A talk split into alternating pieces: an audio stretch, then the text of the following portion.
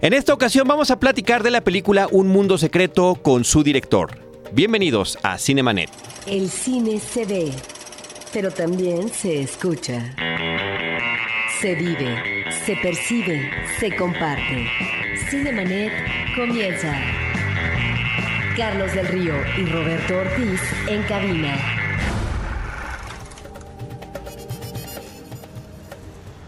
Una vez soñé que estaba en la orilla del mar y era de día, pero todo estaba muy oscuro. Y volteé a ver al sol y era negro. Entonces yo me volteaba y entraba al mar www.cinemanet.mx es nuestro portal, es un espacio dedicado al mundo cinematográfico. Yo soy Carlos del Río y a nombre de Paulina Villavicencio, de Ever Espino y de Roberto Ortiz, a quien saludo, les doy la más cordial bienvenida. Carlos, el día de hoy vamos a hablar de una película que entra en cartelera comercial con más de 10 copias. Esto hay que celebrarlo, es una ópera prima de un nuevo director mexicano. Le damos una cordial bienvenida a el director de la película Un Mundo Secreto, Gabriel Mariño. Gabriel, muchísimas gracias por acompañarnos. Gracias a ustedes.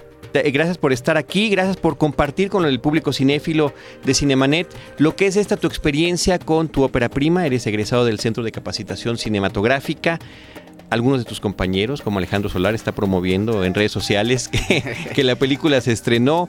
Eh, la película está también en Cineteca Nacional, entendemos que le está yendo muy bien. Y aunque ya vimos la película, nos gustaría que de propia voz tú le comentaras a nuestro público de qué trata, pero antes te voy a dar pie con lo que aparece al final de tu película, que es una cita de John Casabetes, que dice algo así traducido al español como, no, di lo que eres, no lo que te gustaría ser, no lo que tienes que ser, di lo que eres y lo que eres es suficiente. Así es. Bueno, em, difícil ah, después de oír las palabras de John Casabetes hablar de mi película, pero eh, Un Mundo Secreto bueno, es una road movie, es un retrato del viaje que emprende María. María es una jovencita de 18 años y el viaje que emprende lo hace sola. Eh, comenzando aquí en el DF, yéndose sola por tierra este, hasta Baja California Sur. María es una chica un poco solitaria, bastante desconectada y yo pienso que como incómoda con ella misma. Entonces el viaje le sirve como, como rito, digamos, de, autoconocimiento, de autovaloración y, y pienso que es un viaje interior también, tanto como físico. En este viaje interior encontramos una, no similitud, pero sí coincidencia temáticamente hablando, en eh, algunas películas mexicanas recientes que abordan conflictos adolescentes. Me referiría yo en estos momentos a Después de Lucía, que es el problema el abuso en eh, los jóvenes, eh, a Año Bisiesto, que tiene que ver con una conflictiva relación o de definición de la sexualidad en donde se practica el sadomasoquismo. Y ahora, en un mundo secreto, también encontramos un conflicto en el manejo de la sexualidad.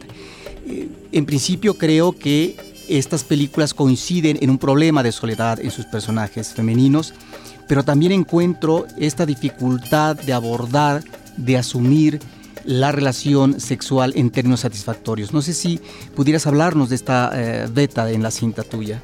Sí, claro, mira, eh, la verdad es que es, muy buena observación. Justamente me tocó em, compartir algunos festivales con Michelle Franco y, platicar justamente de las similitudes que había entre los dos personajes. Y bueno, lo que, lo que platicábamos es que eh, son personajes en crisis. O sea, son personajes, son jovencillos, en este caso jovencitas que, que, que están en crisis, que, que están definiendo quiénes son y dando pasos en falso. Y bueno, una, en el caso de después de Lucía, pues con una gran pérdida que es el luto por el que está atravesando, ¿no? La, madre que, acaba de perder. Y en, en el caso de Un Mundo Secreto yo pienso que la sexualidad era un rasgo muy importante para mí de personaje que me ayudaba a construir de una manera, pues desde mi punto de vista más tridimensional, su vida y su problema afectivo, em, la dificultad de pedir cariño o de darlo. Entonces me parecía que, que como en todos nosotros la sexualidad es algo que es muy importante, al mismo tiempo muy íntimo, pero que nos define mucho. Entonces yo no quería pasar por alto, eh, digamos, la construcción de un personaje así o la, el retrato de una joven sin, sin abordar su, su sexualidad. ¿no? Pero ¿por qué esta problemática eh, de ella en uh, este problema de la satisfacción sexual? que lo mismo puede suceder con un joven que con un hombre maduro, ¿sí? ¿Cómo, cómo orienta el espectador, sino la interpretación, la ubicación del personaje en esta conflictiva particular? Pues pienso que es una gran eh, soledad la que atraviesa María. Y es una, evidentemente en la película eh, las figuras masculinas son figuras que son conflictivas, o sea, son como un conflicto, como una especie de rompecabezas, como una... Si no son ausentes, algunas son eh, de plano... Pues hasta casi como, como, sí, como conflictivas, como, como algo que ella todavía no entiende y que, y que se enfrenta a ellas, hasta la figura que mm, es Juan, que es uno de los chicos que, bueno, el chico que conoce en el viaje.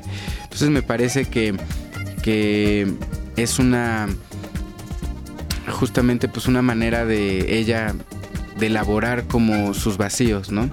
O sea, que es una chica que ha tenido, bueno, como cuando platicaba con Lucía, la actriz, eh, Lucía Uribe, platicábamos de que era una chica que se había construido a base de vacíos y que había que tenido que llenar estos como vacíos interiores con, con salidas en falso, con fantasmas, con obsesiones y eh, el problema este, pues que pienso yo como afectivo, como que todavía no se siente tan viva y yo pienso que un poco este rollo de la sexualidad, de alguna manera, si quieres, eh, oscura, hacía o la hace sentir que existe, que está aquí, que está con los, con los vivos, digamos, ¿no? Pero que lo lleva a un complejo de culpa también. Ah, claro, totalmente. Sí, ella se siente culpable, se siente mal, o sea, al fin ella lo vive, como dices, con una gran culpa y entonces ahí es como una gran contradicción. Eh, que, que, lleva el personaje. Lo hace, a veces hasta lo provoca o simplemente es pasiva, pero lo vive con una gran culpa. Sí, culpa y diría yo inclusive autoflagelación, el simple Totalmente. hecho de que ella misma a través de sus escritos y de sus dibujos se está menospreciando. Totalmente, eh, sí. Se está ella misma juzgando sí. por lo que ha, ha, hecho, ¿no? Yo quisiera retomar algo en un sentido mucho más simple del que comentó Roberto, que es algo que yo observo en películas mexicanas recientes, en muchas, muchas, muchas, sobre todo con los personajes urbanos. La soledad, en términos generales, es una constante eh, que estamos viendo reflejada en el cine eh, entre la noche y el día, que comentamos recientemente, Párpados Azules, ya mencioné Año Bisiesto y después de Lucía, nos vemos Papá también, mm. Personajes de distintas edades, de distintas condiciones, eh, que eh, lo que están sufriendo y lo que estamos viendo y compartiendo con ellos a través de la pantalla es esta soledad terrible. Me parece que inclusive en el caso de tu personaje principal, eh, todavía va un poco más allá con esta frase que tiene, que es lapidaria, cuando le comenta al joven que conoce a Juan que se dio cuenta que llevaba dos días sin hablar con nadie, ¿no?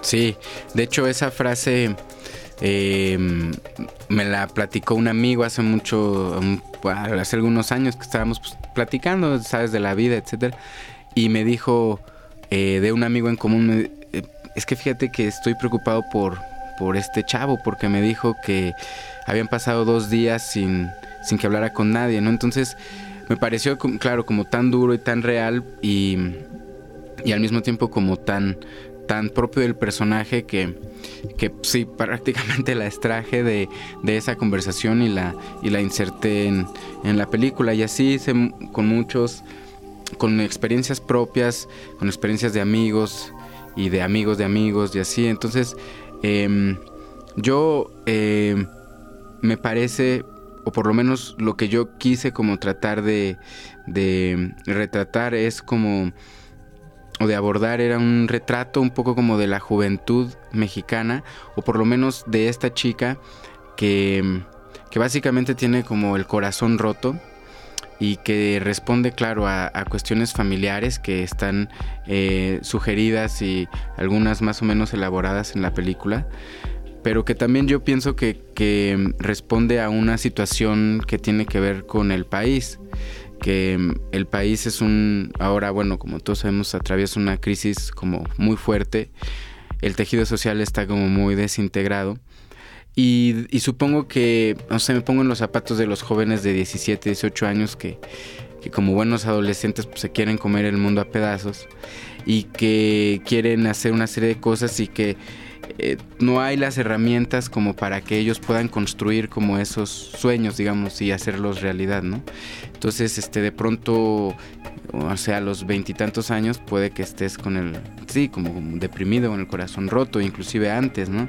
Entonces, eh, creo que me interesaba como esa parte y también pensar que, estos jóvenes pues son los que en 10 años van a estar como la fuerza motriz del país, ¿no? Digamos, tendrán 28 eh, años, una cosa así, en su edad más productiva y, y que les estamos heredando un país como un poco fracturado. Entonces eh, era importante, pues no sé, por lo menos empezar a elaborar un retrato tal vez sobre, sobre ellos, ¿no?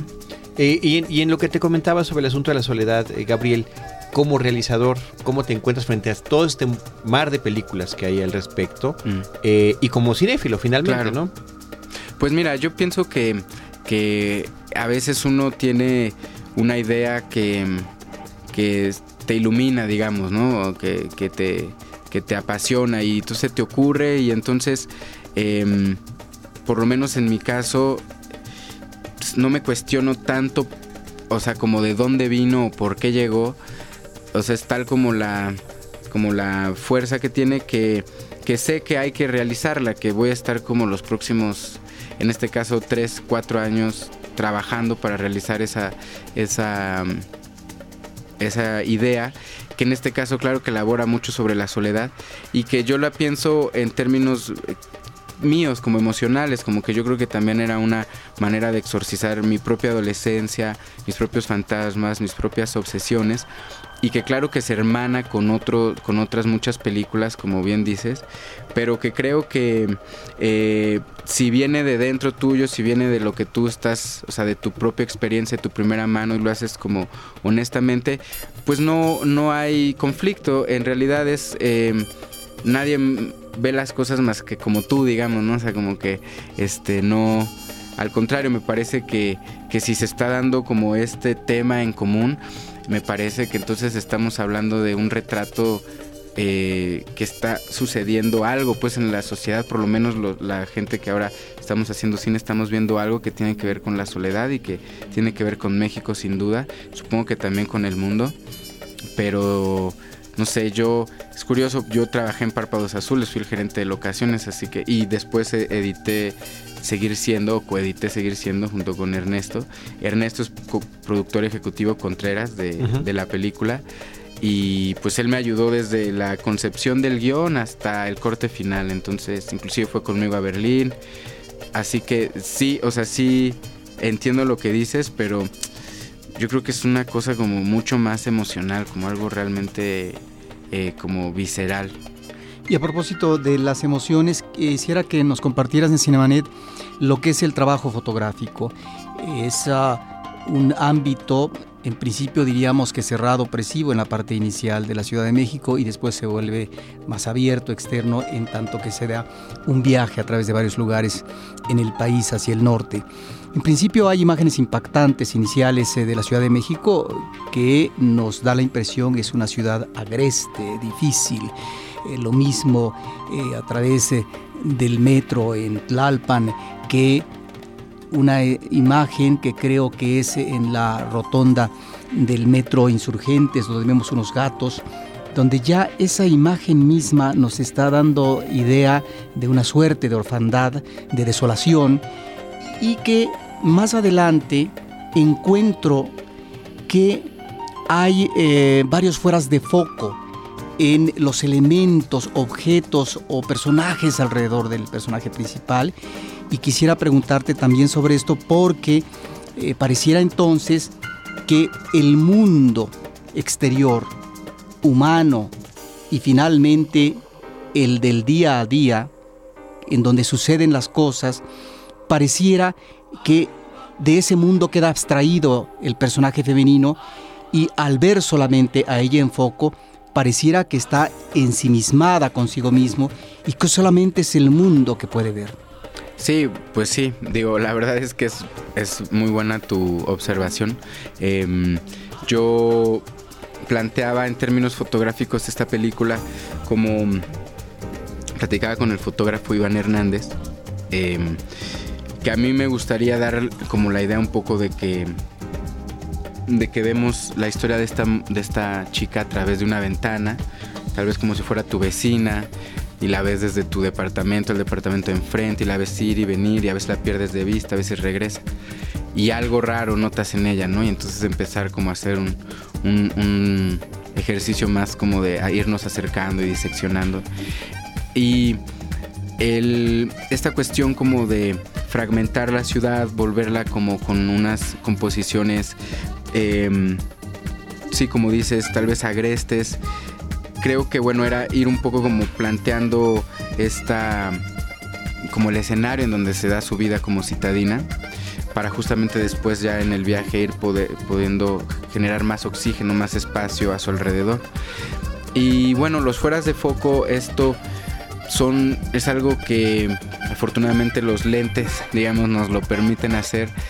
son, yo pienso que herramientas cinematográficas que, que nos permiten, como, como dices, ir transmitiendo estados de ánimo, ir transmitiendo como, como en este caso el mundo del personaje. Y entonces a mí me parecía que me daba la impresión, a mí como, o sea, al recordar mi propia adolescencia y de pronto al, al, estar cerca de adolescentes, me parece que, eh, que a veces ellos no pueden y no pudimos como ver más allá de dos metros de tu nariz, ¿no? Como que tu visión queda aquí como, como encapsulada en ti, como y es muy difícil tener perspectiva de las cosas, ¿no? Entonces por eso yo también quería como, que algunas cosas estuvieran muy cerca, pero también fuera de foco, justamente como, como para encapsular, como para abstraer a este personaje y entonces ir diciendo que su realidad está fuera de foco, todavía está borrosa, todavía no, no entra en foco, digamos, ¿no?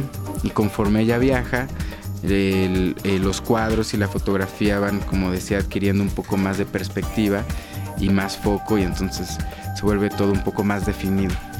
Yo debería decir sobre las tomas iniciales de la Ciudad de México que me encantaron. Son emplazamientos muy originales eh, y de alguna manera lugares que uno identifica, ¿no? Cerquita del Metro Portales, sí, ahí en Tlalpan, como dice Roberto, la glorieta de Insurgentes. Y bueno, lo que queda del cine Insurgentes allá atrás, eh, destrozado de la glorieta, abandonado, como muchos otros locales cinematográficos que todavía tenemos aquí en la Ciudad de México, ¿no? Me parece que eso es además, este, cámara, no está fija la cámara, eh, a veces únicamente se ve en foco, ¿no? El, el barandal eh, sobre una avenida. Eh, es, un, es un trabajo, la verdad, que hermoso ese que Gracias. Ahora, en lo que tiene que ver con, con el personaje es muy triste, tu personaje principal, ¿no? Es un personaje con el, con el que mm, de repente uno quisiera tener empatía y, al, como adulto, al ver las decisiones que está tomando, de verdad que, y sobre todo en este, literalmente, como decimos hoy en día, ¿no? En este México con tantos riesgos reales claro. que hay, eh, que se expone demasiado, ¿no? Eso de repente nos, nos, nos, yo creo que pues nos dan ganas de, ponerla en su lugar, sí. quisiéramos pensar. Eh, pero a la vez se encuentra con unos personajes, un par de personajes pintorescos, me parece, que le dan muchísima vida a la historia. Uno aparece muy poquito, pero es una ráfaga de, de aire fresco, tanto para la vida de ella como para el espectador. Así es. Que es esta chica del Estado de México que vive en Los Mochis. Exactamente. La, niña del bebé, ¿no? Y el otro, por supuesto, es Juan, este muchacho, ¿no? Con una historia terrible de miseria en su hogar y que está haciendo esta búsqueda de llegar, que es otro tema que se toca en la película, ¿no? Este, eh, también muy vigente en nuestra realidad y en nuestra cinematografía, que es el de eh, pues los mexicanos que quieren irse de indocumentados a Estados Unidos. Sí, pues mira, yo em, creo que era muy importante. Primero lo que dices del personaje, es un personaje triste, sí, o sea, sí, seguro que sí, y, doloroso, inclusive para mí, porque ahora que yo veo la película veo así muchas cosas que yo no me di cuenta que ahora las escribí y que hablaban tanto de mí y que ahora que las veo retratadas digo, pues sí, que este, que duro. Y me proyecté, ¿no? Sí, totalmente. Pues me parece que así debe ser. O sea, que si en, una, en un punto de este tipo de cine que uno, que uno apela como a las emociones del espectador y apela como a, al enganche, pues uno tiene que poner de su parte también. Y, y hasta es muy rico también como creador poder hacer una suerte de exorcización y poder liberar algunos fantasmas, ¿no? Entonces, em, no sé, yo recuerdo que iba en un camión una vez y había una chica que estaba muy joven, inclusive más que el personaje, tal vez unos 16 años, y yo vi que sus brazos estaban llenos de cortadas, bueno, ya cicatrizadas, yo asumí que ella misma se los hacía. Y en eso subió un chico como de, bueno, mucho más grande que ella, de estos que te dicen que vienen saliendo de la cárcel y que traen este, eh, pues que te venden un chocolate, pero que vienen del anexo y etcétera. Muy grueso, se veía un chavo con una vida ya muy gruesa. Y ella no le quitaba los ojos de encima, sacó un pedacito de, papel, escribió un teléfono que yo infiero que era el suyo. Y cuando el chico llegó a venderle el chocolate, ya se lo compró y en la monedita le, le envolvió el papelito. Entonces yo decía, bueno, esta chava, ¿a dónde va? O, o sea, ¿qué, qué, qué tipo de vida tiene? O sea, está muy mal. Entonces. Autodestructiva. Totalmente. Tan joven, tan bonita, etcétera, ¿no? Entonces, pues sí, digamos como que son tal vez cuestionamientos que se lanzan sin tener tanto las respuestas, pero bueno, creo que también de eso va mucho el cine. Y creo que em, eh, esto de Lucía, ¿no? El, ella era complicado también para ella como actriz, Lucía Uribe, pues abordar como este tipo de papel, ¿no? Pero, pero bueno, como que lo hizo con mucha valentía y, y yo pienso que estuvo bien referente a Rosita y a Juan, pues eran como mis, mis faros un poco que me ayudaban a tocar temas que eran muy importantes para mí también tocar como pues estas madres solteras que de pronto tienen que criar a, sus hijos o, o, este chico también Juan que pues que eh, sucede mucho en México que uno eh, confronta realidades muy fuertes desde tu punto de vista digamos eh, en que tú vienes muy atribulado, lleno de problemas, no sé qué, de pronto, pum, así llega un cuate y por alguna razón tienes alguna relación con él, una chava y te das cuenta que también trae un chorro de, cosas encima, ¿no? Entonces, al mismo tiempo me ayudaban a que, a que el personaje de María tuviera algo que la enfrentara un poco, ¿no? Que la sacara como de su zona esta como de desconexión y que al principio con Rosita, que es la, la madre soltera, eh, tuviera como esta suerte de, decir, bueno, esta chava pues, es prácticamente mi edad, ya tiene un hijo, tiene un esposo en Estados Unidos, ya parte a mantillos por ahí y una casa que mantener. Y entonces, este, y bueno, Juan pues era importantísimo como para terminar de construir esta, el principio del cambio, si quieres, o una, una nueva posibilidad de relación como con, con los varones, ¿no? A Juan dan ganas de que una cámara lo hubiera seguido y, ver cuál era su historia. No, de verdad, o sea, es, un personaje muy rico. Gracias. Fíjate que ese personaje tuve chance de también de construirlo en el sentido de que me invitaron a Nueva York a, este a trabajar con un amigo que tiene un restaurante allá y también hace documentales. Entonces en, en, sus restaurantes yo platicaba mucho con los chicos de la cocina que todos eran mexicanos de Puebla. Entonces este pues me rompió el corazón, la verdad, eran chavos de 18, 19 años que habían pasado por un montón de cosas y que estaban muy pendientes de los juegos de la selección, de los compatriotas que llegaban, este, es muy duro, es muy duro y entonces pues yo le mostraba las fotos al actor, a Roberto Mares y platicaba un poco de cómo, de cómo me contaban lo que habían pasado, etcétera. Entonces bueno, yo creo que ahí fue adquiriendo como un poco más, ¿no? Uno de los elementos, creo, más ah, interesantes de la película es la narración intimista que logras, la manera como te involucras en el personaje femenino, excepto el personaje de Rosita, que es uh, una mujer hablantina, eh, es también una mujer sola, acompañada obviamente de eh, el hijo que tiene. De Roland. Roland. sí, sí. sí. Me encantó el nombre. Sí, está buenísimo, Roland. Y me parece que lo más logrado de la cinta es ese mutismo que se logra en la mayoría. Como espectador ya no me convence tanto cuando a veces ah, escucho, cuando los personajes comienzan a hablar, los personajes principales, el personaje de Lucía Uribe, el personaje inclusive de Juan, seguramente tienen que hablar en tanto que están fraguando una relación y están físicamente vinculados, están pasando más allá de una, dos horas y de un momento.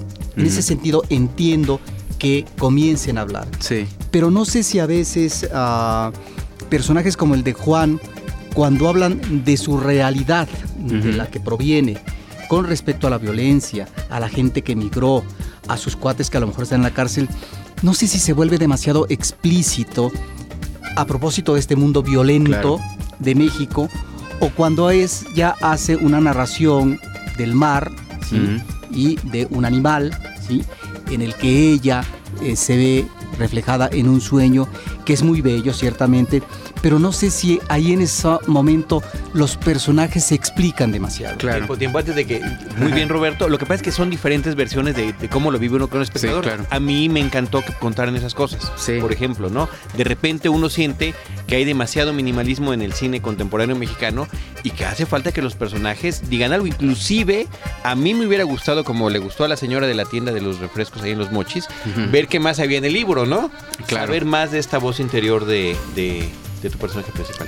Pues, o sea, pienso que es em, complicado cuando, o sea, bueno, partamos que es, mi primera película. Entonces, como primera experiencia uno tiene como siempre miedos y convicciones, ¿no? O sea, uno se balancea entre esas dos como, bueno, entre muchas más, pero mucho en, en esas dos partes, ¿no? O sea, como tener convicciones de decir yo quiero eh, elaborar sobre esta parte cinematográfica, quiero que mis personajes sean así.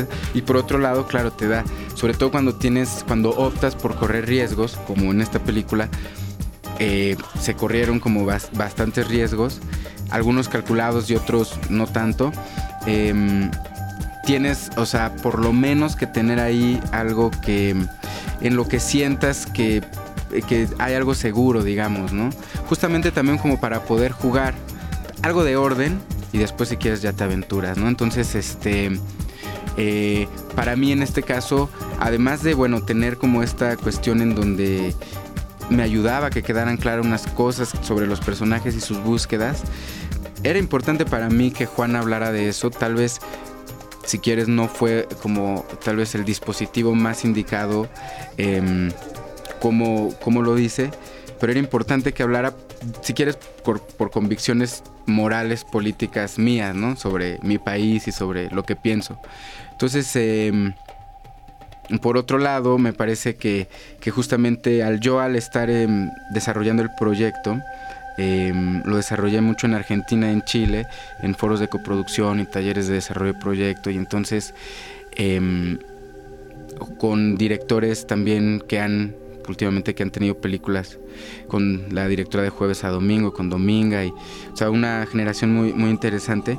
Y me parece que el, nuestro tutor de producción, un, productor chileno que se llama Bruno Betati, eh, nos decía, decodificando sus películas, decía, bueno, ¿qué tipo de película quieren hacer? Yo entiendo que es independiente, entiendo que es de autor, pero podríamos decodificarla de dos maneras, la que le da la espalda al público o la que no le da la espalda al público. Entonces para mí era era clarísimo que yo quería hacer una película que no le diera la espalda al público. Entonces, em, pues ahora sí que uno se vale de las herramientas que va teniendo en esos momentos y supongo que con el tiempo y con la con el oficio irán mejorando, ¿no? Ahora hay un magnífico logro actoral en Lucía Uribe. ¿Cómo te la encuentras? ¿Cómo trabajas ah, con ella en la técnica eh, de actuación para lograr arrojar este personaje? Pues em, la historia con Lucía la verdad es que es una, historia muy, muy interesante. Ella, eh, yo la conozco desde hace más o menos, supongo que como 10 años, o sea, cuando ella tenía como 11 años. Em, la conocí en un ejercicio fílmico del CCC, porque necesitábamos una niña que, que llegara y nos ayudara y actuara, ya sabes, caminar de aquí para allá. y entonces llegó ella y lo hizo muy bien yo no era el director en ese momento.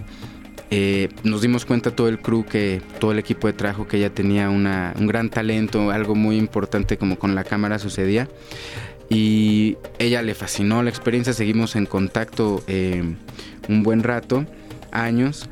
Y cuando yo empecé a elaborar el proyecto, escribirlo, escribirlo, pues siempre pensaba en ella, ya tendría como ya 17 años cuando yo empecé con el proyecto. Y pues decidí escribírselo a ella directamente, como con una suerte de intuición de que podía hacerlo muy bien. Ella estaba en la prepa, terminó la preparatoria, conseguimos el dinero para financiar la película, terminó la preparatoria, se metió a estudiar filosofía a la UNAM y tenía el gusanito de actuar, pero no lo había hecho desde prácticamente desde esos cortos. Entonces, al principio pues era platicar mucho del personaje, de cómo yo lo veía, de cómo lo veía ella y no cansarla porque pues eh, la película presupuestalmente eh, estaba, todavía no era un hecho, ¿no? digamos como en esas épocas. Cuando fue un hecho, entonces ya tuvimos tiempo de sentarnos, eh, platicar y hicimos ejercicios en video y tomamos mucha foto fija.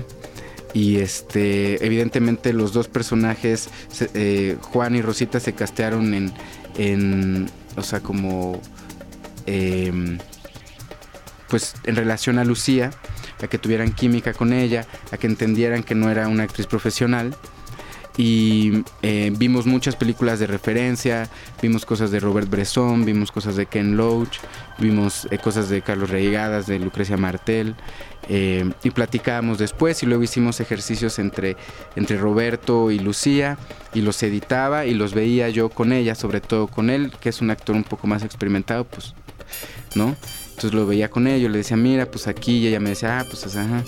Y seguimos así, como con un, trabajo entre de mes, entre práctico y esto, hasta que ya en el último ejercicio eh, que hicimos, que fue en diciembre del 2010, yo vi que ya había algo ahí muy interesante y que, y que entonces ya teníamos como algo ahí listo y ya no quise sobre, sobre trabajar y simplemente decirle ya estamos muy cerca y platicar como cuestiones ya mucho más emocionales abstractas si quieres y, empezar el rodaje poco a poquito, poco a poquito, así primero exteriores de la Ciudad de México, luego caminatas de ella, luego la escena con su mamá, tal vez la escuela, como para que fuera agarrando ritmo. Hasta que ya, pues yo ya la vi que está bastante bien y ya nos fuimos, ya era hora de irnos al viaje. Ahorita que mencionas a Robert Bresson, cuando veo esta película me recordó Muchet. Mm, Muchet es un personaje femenino de un gran mutismo, efectivamente. Bresson es implacable con ese personaje. Es terrible. durísimo. Me parece que tu idea es otra. Y que en ese sentido, no sé si por lo que dices de un personaje de cara al público, eh, no tu solución, es un planteamiento más bien, eh, tiene un aire más optimista. Sí, totalmente. Pero me recordó, me recordó a Muchet. No, pues muchas gracias.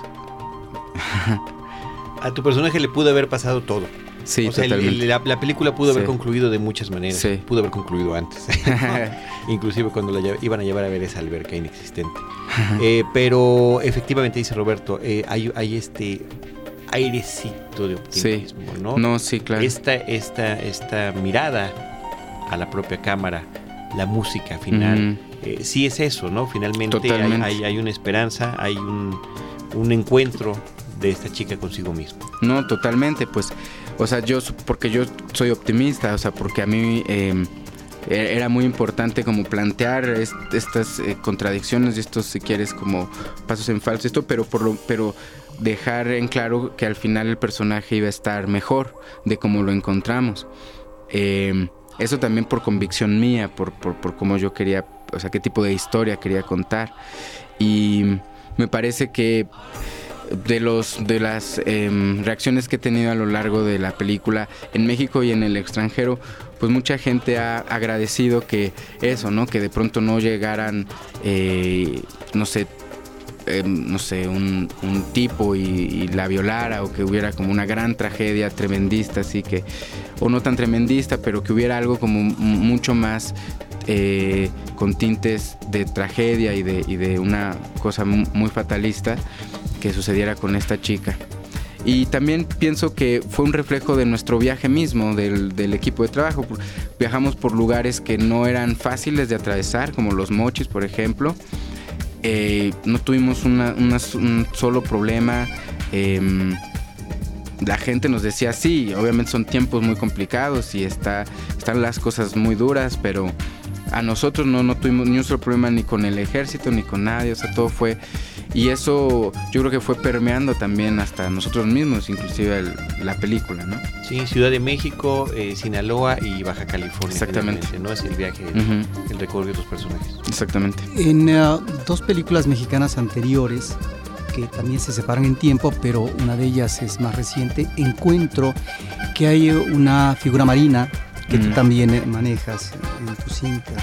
En principio, El Jardín de Edén, uh -huh. de Vaneno Bavaro, y El sueño de Lu. Uh -huh. ¿Qué es lo que pasa con esta figura marina que finalmente eh, arroja un gran interés, eh, una gran fuerza y una especie eh, de vitalidad que jalona a los personajes? Uh -huh. Y al final de cuentas, perdón, ¿eh? como corolario después de eso, ¿y cómo lograron esas escenas? Sí, pues es muy curioso esto del sueño de Lu, porque en realidad nosotros estábamos buscando un, un sonidista que nos ayudara. Yo quería que fuera específicamente una persona y nos dijo, no puedo porque tengo estas fechas ocupadas grabando exactamente lo mismo en otra película que se llama El sueño de Lu. Y dije, no puede ser, o sea, yo ya me sentía el más original y de pronto me doy cuenta que, que están haciendo al mismo tiempo una película con un final muy parecido. Entonces, eh, yo ahora lo veo como una muy feliz coincidencia. Este, a mí me gusta mucho El sueño de Lu y creo que, que es algo, por lo menos en mi caso, es algo que ojalá yo pudiera responderles realmente de una mejor manera, pero creo que es muy intuitivo también, muy emocional. Yo hice ese viaje también como para, para vivir esa experiencia y lo que a mí me pasó y lo que yo le explicaba a Lucía a la hora de preparar como esa última parte era que, que eh, es una suerte de, sentirte insignificante frente a esos animales tan grandes y como a ese el periplo que uno tiene que hacer para llegar ahí. Es muy importante también terracería sol eh, aire muy fuerte agua lancha etcétera horas si quieres como de viaje etcétera.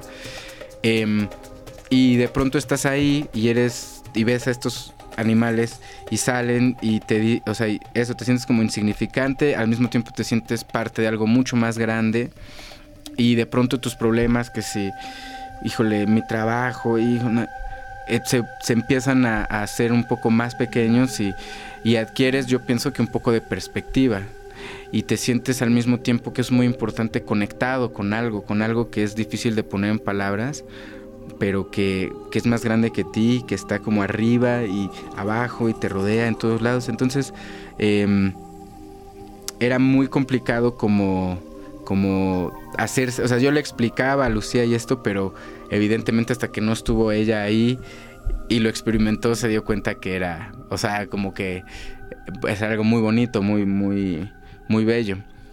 Y básicamente pues lo logramos este así como lo ves, o sea, como lo espero que la gente que la vea, que vaya, que sea mucha. Eh, es fue algo que so, pues sí, básicamente estuvimos con Lucía en la lancha, un, o sea, eh, yo, el fotógrafo, el asistente y la sonidista y cruzando los dedos porque hubiera un buen encuentro y lo hubo y estuvo, pues, sí, súper padre. Muy bien. Eh, estamos eh, grabando este podcast después del primer fin de semana de la película. Eh, nos has comentado antes de entrar a la grabación que le fue bien. Esperamos sí. que continúe una segunda semana. Ya sabemos cómo es este asunto sí. de, la, de la exhibición en nuestro país.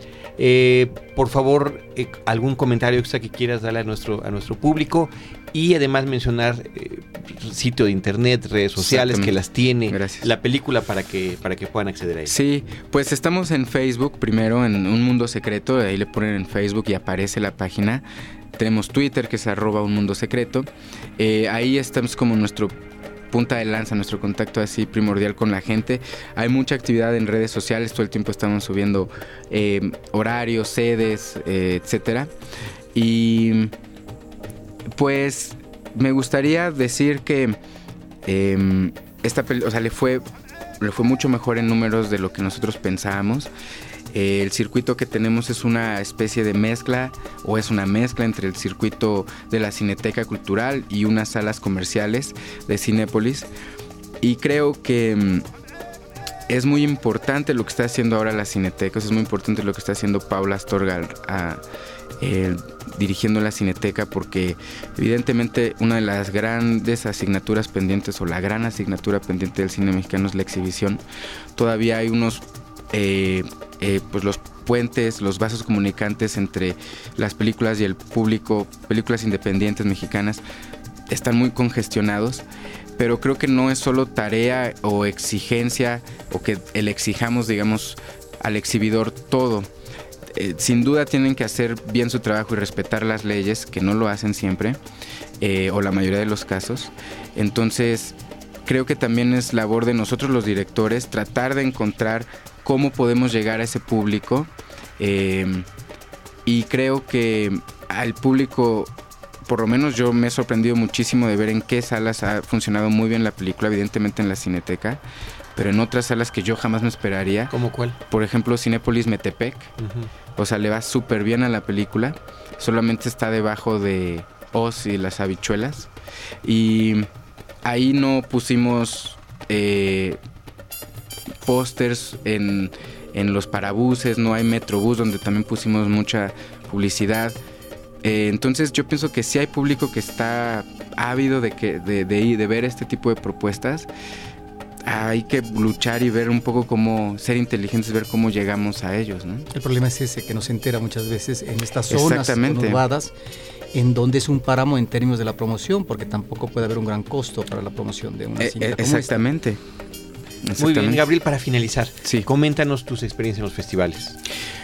Pues mira, em, esta película nació eh, básicamente eh, de quererla hacer con amigos y con gente que creía en el proyecto y con muchas ganas y muy poco dinero. Y así fue como la filmamos con muy poco dinero. Em, Sobrevivientes Films eh, y, el Fondo Suizo de Producción, un fondo que, que, ganamos de estos fondos europeos, fueron los que produjeron la película. Em, y, metimos como a todas las convocatorias posibles de IMCINE, no pudimos, o sea, no tuvimos suerte ninguna.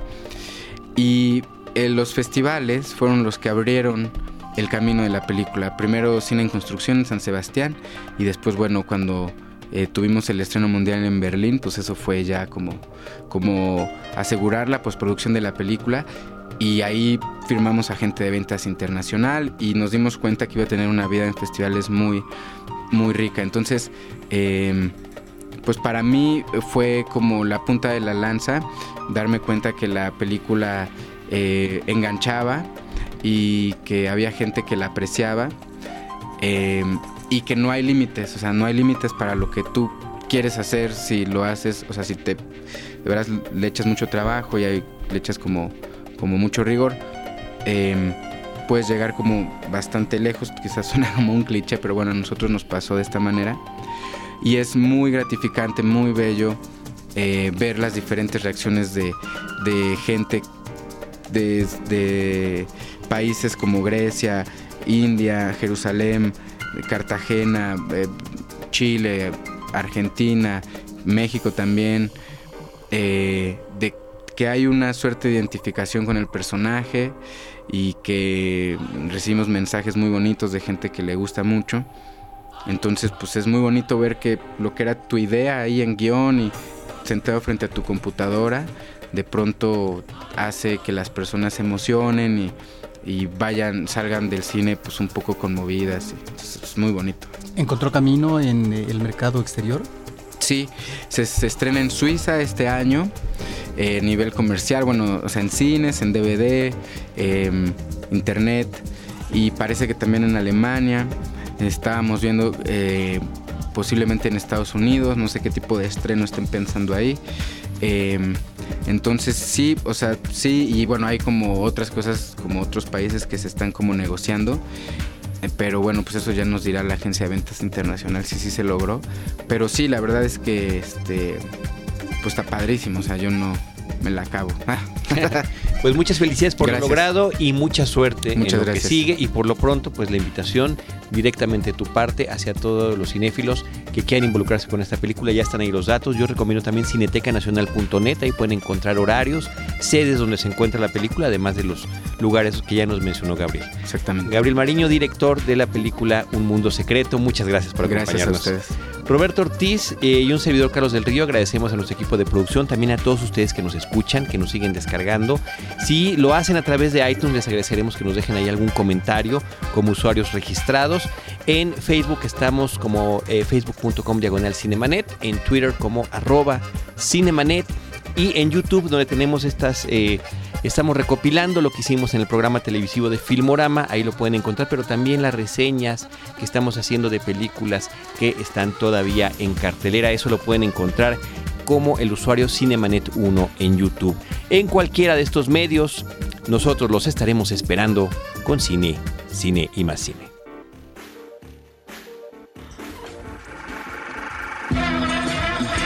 Cinemanet termina por hoy. Más cine en Cinemanet.